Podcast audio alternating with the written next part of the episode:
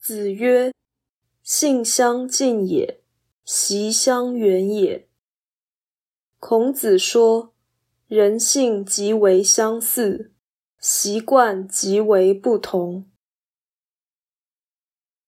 道义阐释：人的本性大约相同，所以可以说是人性。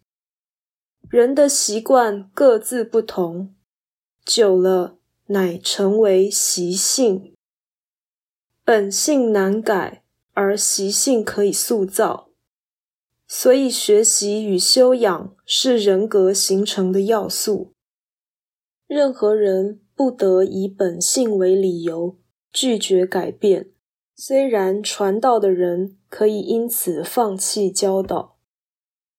人性是天赋，习惯是经验。天赋不可改造，习惯可以转变，但是经验终究也是上天的安排，所以习性也难以扭转。不论如何，尽人事才能听天命。习相远也的意义，即是人应该自强，上进或堕落，都在于习性的养成。